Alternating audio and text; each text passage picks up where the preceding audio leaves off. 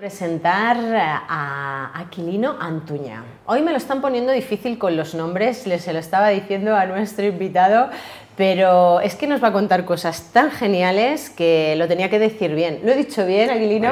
pero perfectamente. Y no es fácil, ¿eh? que es nombre rarete. Pero sí, me decía, mis hijos me decían de, antes de pequeños que si tú también de pequeño te llamaban así, qué graciosos. bueno, los peques son así, los peques son así. Bueno, es un placer tenerte hoy por aquí. Eh, la verdad es que cuando la gente que esté al otro lado de la pantalla, las personas que nos vean, eh, visualicen lo que hacéis, yo creo que dirán, ¿esto qué es? Pues bueno, esto es telemedicina, pero antes de hablar de telemedicina y de tu empresa como tal, vamos a, a ver de dónde viene Aquilino.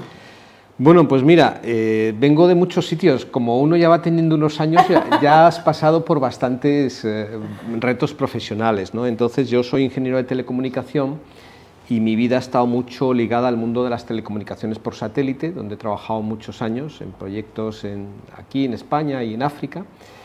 Y en la última parte, pues bueno, el satélite no deja de ser una herramienta de telecomunicaciones muy adecuada para la telemedicina, para conectar esos puntos remotos. ¿no? Entonces, eh, he tenido esa, esa transición profesional de, las telecomunicaciones puras a la telemedicina. Bueno, a la telemedicina hasta el punto que dice, voy a crear una empresa, si no me equivoco, no hace muchos años, 2014, creo que, que fue el, año de inauguración. No, la, empresa tiene muchos más años, lo que ocurre es que... Eh, ha habido un cambio, digamos, ha habido una refundación. Por eso nosotros siempre decimos que somos una especie de startup que tiene 25 años. ¿no? Pues sí que es grande la startup en tiempo. No, es verdad, porque en, eh, Comitas nace eh, prestando servicios de telemedicina a las Fuerzas Armadas, que era hace 25 años quien realmente usaba la telemedicina. Pero bueno, después, posteriormente con la llegada de la pandemia y con todas estas cosas, pues... Eh, eh, bueno, pues los propietarios de la empresa vieron, oye, tenemos una tecnología que es muy útil, no solo en el mundo militar, sino también en el mundo civil. Vamos a contarlo, vamos a contarlo y vamos a empezar a usarla. Y ahí es el, renacido. El renacido, ahí el, el Bueno, pero, pero claro, decíamos telemedicina, que suena así como muy rápido, pero esto es tela marinera. Claro, tú como ingeniero de telecomunicaciones lo verás más sencillo, pero los que no nos dedicamos a la ingeniería, cuéntanos un poco qué es la telemedicina, lo primero. Mira, voy a, voy a intentar eh, contarlo muy simple, porque hoy día se habla mucho de telemedicina, se habla de casi todo lo que empieza por tele, ¿no? Teleformación, teletrabajo, las compras, el Amazon, el no sé qué.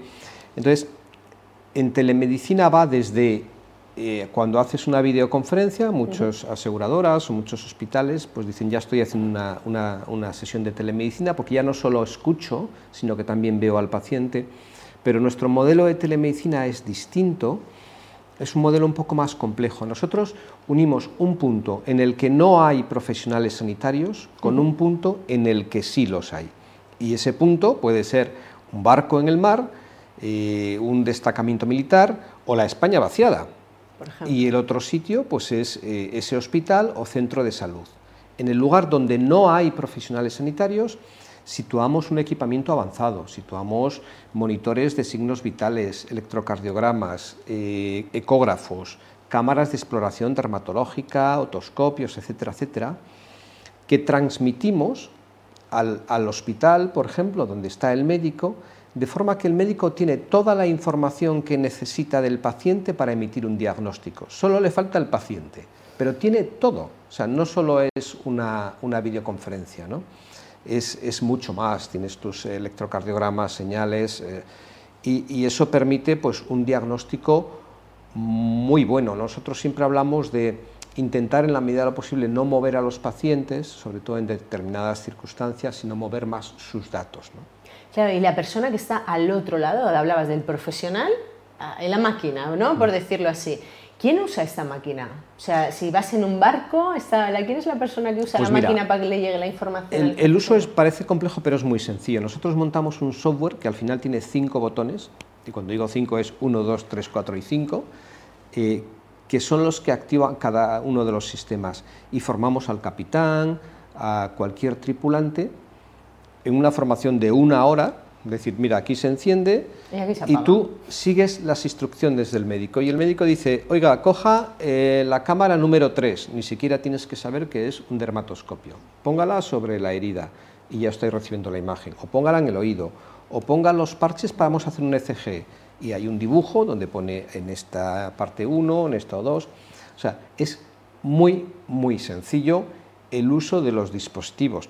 De hecho, eh, ahí hay que te agradecemos la, experiencia que tenemos con las Fuerzas Armadas de tantos y tantos años para que cualquier soldado en, un momento de emergencia inmediatamente pueda usarlo, pues ahora nos encontramos con una herramienta tremendamente útil para que pueda usarlo cualquiera en una residencia de mayores, en cualquier sitio. De hecho, Quirino, fíjate, eh, los compañeros creo que tienen una foto de lo que es el, eh, lo que es el equipo.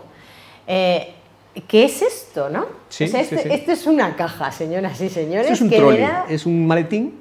Es un... Y cuéntanos, ¿qué tiene dentro? Pues mira, ese es, es trolley tamaño, se lo puede imaginar, el, el, que, el que puedes llevar en... La maleta de, La que te cabe, la que te dejan llevar en el avión. Equipaje de mano, señoras pues y señores. Ahí tiene 10 eh, horas de, de batería, de autonomía, para que no haya ningún problema si no tienes dónde conectarlo. Sí. Tiene un monitor de signos vitales que se ve a la izquierda abajo, donde tienes un electrocardiograma de 12 derivaciones, el más completo posible, oxígeno, tensión, etcétera. Luego tienes a la derecha abajo una cosa redonda que parece un reloj que es el estetoscopio.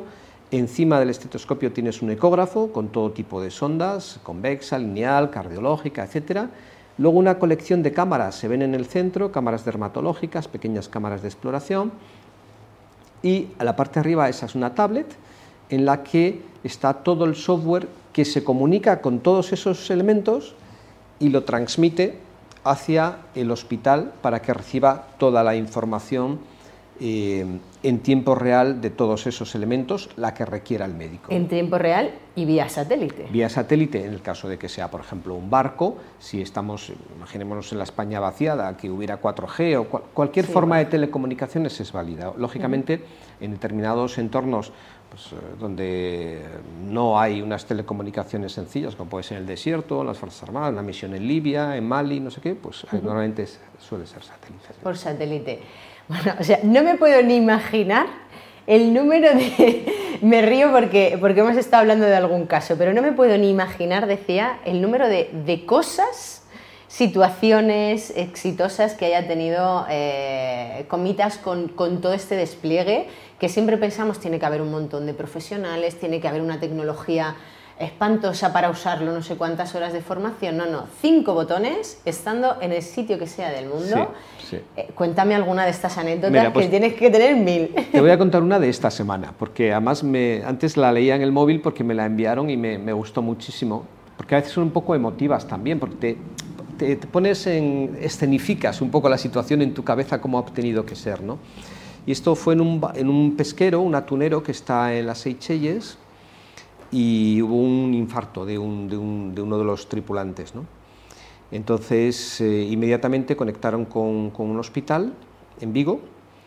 el hospital se eh, puso el cardiólogo, eh, empezó a, decirle al capitán, sitúa los sensores del ECG, vamos a hacerle un electrocardiograma de 12 derivaciones, vamos a ver en qué punto del corazón está el tema.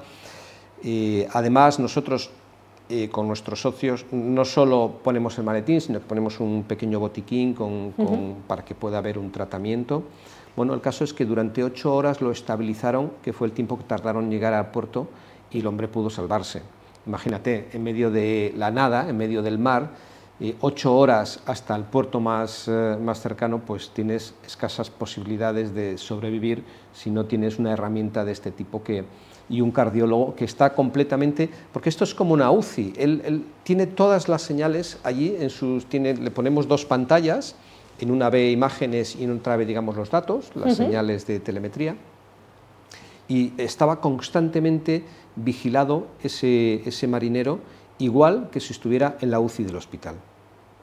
O sea, fue, cuando te cuentan estas cosas te, emocionas, dices, jo, qué chulo, ¿no? Pero como no te vas a emocionar, o sea, es que Además, ha sido de esta semana. Eh, claro, yo me imagino esa situación de estoy en un barco, aquí médico cero patatero, porque estamos haciendo pues una labor o por una misión, un pesquero, ¿no? En este caso. Eh, hay una situación, un evento cardíaco en este caso y, qué hago, ¿no? Y qué hago ya no solamente por esa persona, sino por todo el entramado de logística, de personas que estén en el barco, situación de trabajo, temporalización, porque la marea o el mar puede estar de una u otra forma, así que te tienes que emocionar, vamos. y, es el propio nerviosismo también. Nos comentaba el capitán que ellos a veces tenían mucha presión eh, ante determinadas situaciones, porque ellos lo llaman, el, momento de la pesca lo llaman la marea, ¿no? Eh, aquí, están, aquí hay atunes, pues ahora hay que pescar. El perder la marea, eh, si te tienes que ir a puerto no van a estar ahí a la vuelta los peces esperándote, ¿no? Entonces, eh, pues a veces el, capitán lo piensa, ¿no? Oye, igual esto no es tan grave, ¿no? Seguimos pescando, ¿qué hacemos, no? Y a veces nos comentaban, tenemos mucha presión de la tripulación casi un motín, ¿no? diciendo, oye, tío. una decisión importante. Eh, claro, eh, vas a dejar este, que yo le veo mal. No, que no está tan mal, que sí. Dice, con esto no hay. Eh, llamamos al médico, se pone el, neurólogo, el cardiólogo, el dermatólogo, se analizan las situaciones y decidimos, vamos a puerto o seguimos pescando, pero ya con un criterio médico solvente.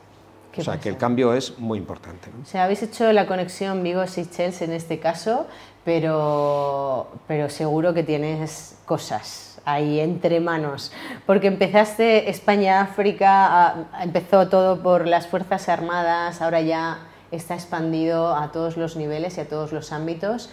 ¿Cuál es el siguiente paso? Miedo me das. No, mira, eh, estamos, nosotros pensamos que eh, hay un reto en España importante que es, eh, bueno, pues la escasez de médicos y que además parece que va a, a empeorar. El otro día leí un artículo que en los próximos 10 años se van a jubilar 80.000 médicos, o sea, 8.000 al año, o sea, que la cosa tiene una pinta mala. Entonces nosotros estamos un poco hablando con las instituciones públicas en España y diciéndoles, mira, Probablemente no pueda haber médicos en todos los pueblos, pero sí puede haber servicios médicos. Puede haber servicios médicos de mucha calidad. Entonces, vamos a ver cómo nos organizamos.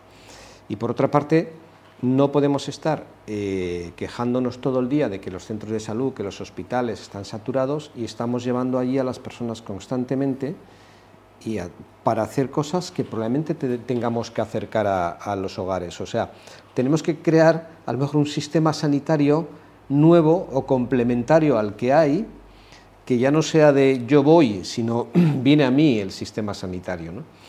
Entonces, bueno, hay que trabajar, es, es, complejo, son procedimientos, la sanidad es una cosa muy, muy complicada, hay que hacerlo bien y con cuidado, pero nosotros estamos muy ilusionados trabajando ahí y luego, por supuesto, añadiendo muchas nuevas eh, funcionalidades. Eh, lógicamente, la inteligencia artificial te ayuda muchísimo para eh, hacer prediagnósticos. Los médicos no son sustituibles, ¿no? que a veces en alguna entrevista me dicen, entonces no hace falta médicos. Sí, sí, sí. Hacen. Los, profesionales siempre están al otro lado. Sí, porque nada es válido sin el criterio de un médico. O sea, ni, ni siquiera la inteligencia artificial te puede decir, oye, si proceso esta señal de electrocardiograma, creo que está pasando esto. Sí, pero luego que venga un cardiólogo y dirá que es verdad aunque funcione razonablemente bien. Entonces, estos son herramientas que facilitan la prestación de servicios médicos en lugares donde no hay médicos, pero no sustituyen a nadie, ¿no? complementan, ayudan.